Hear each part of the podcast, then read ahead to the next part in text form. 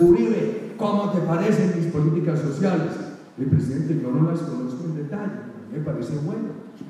No hay derecho que Venezuela, un país tan rico, tenga pobreza. Las misiones son buenas. Bueno, y le, puedo hacer un comentario, claro, claro, no afecta a la empresa privada. Porque si usted en la empresa privada, esas políticas sociales no son sostenibles. Y me contestó, Castro me dijo en los 80 que lo que América Latina necesita es un socialismo con petróleo y señaló a Venezuela. Le dije, presidente, no te alcanza, no es suficiente. Ahí lo vemos. ¿Qué veo los acuerdos de la Porque Santos dice, eso es mentira de aquí no hay Castro Chavín.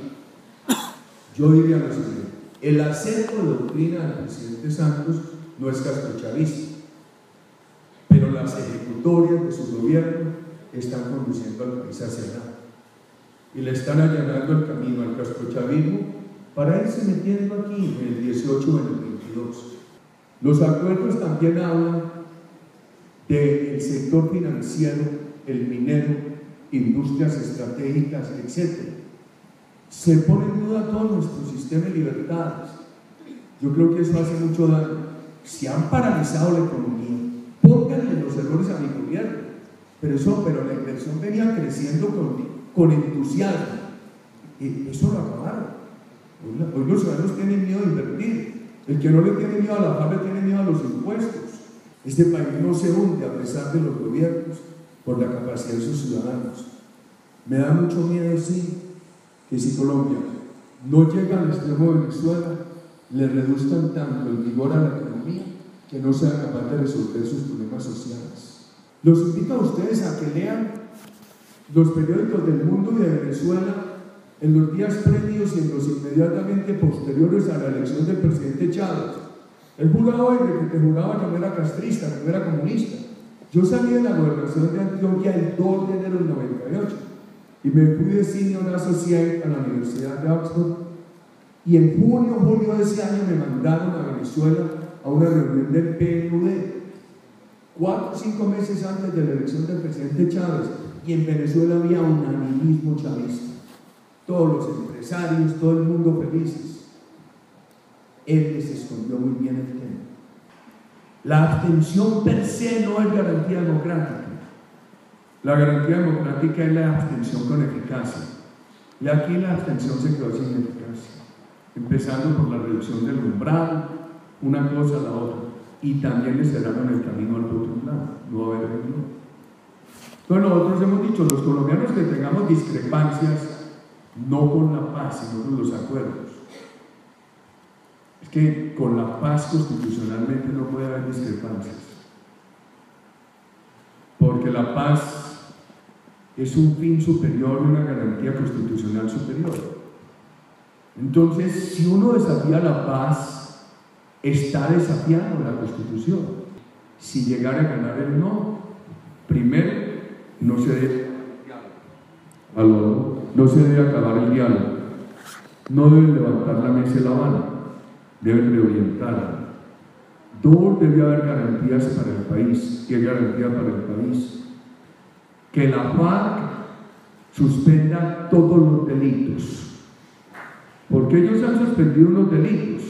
Claro, desde el 20 de julio del año pasado el país ya no ha visto esos horrores en televisión de destrucción de infraestructura, de gasoductos, poliductos, oleoductos, retenes ilegales masivos en las carreteras, etc. Pero hay un gran aumento del narcotráfico, de la extorsión, del control territorial.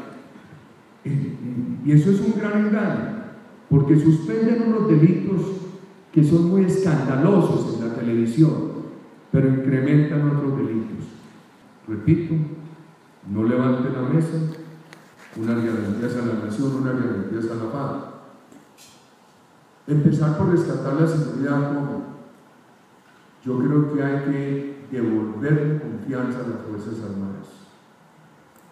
Las Fuerzas Armadas de este país han, perdido confianza y motivación porque las nivelaron con el terrorismo.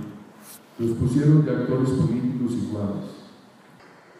Entonces, a un guerrillero que lo sometan a, ese proceso por un delito atroz, le va a quedar muy fácil.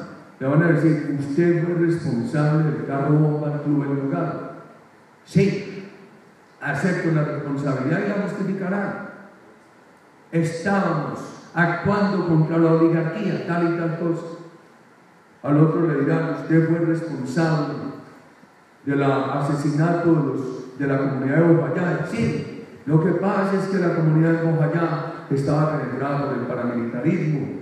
Allá había una asociación de comunidad, paramilitarismo y ejército. Con la aceptación no van a la cárcel. Y con cárcel, con cárcel, tiene la legitimidad política en el artículo 36. Pónganme un militar, un policía. Lleguen al tribunal y van a tener esta discusión con la familia. En ese tribunal hay la posibilidad de que lo absuelvan o lo condenen a cárcel. Eso es un albur. ¿Cómo se evita ese albur? La mejor manera es decir, bueno, hay que reconocer ese delito para no correr el riesgo, así no lo han cometido. Se salvan en la cárcel, pero si no hace un daño institucional y el precedente judicial muy grave al país, yo no puedo estar de acuerdo con eso. Y con eso es que están halagando a los militares.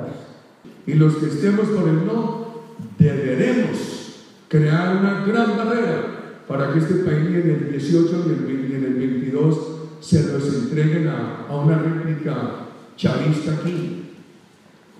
O sea que hay que tener, estimados jóvenes, mucha fortaleza. No es fácil.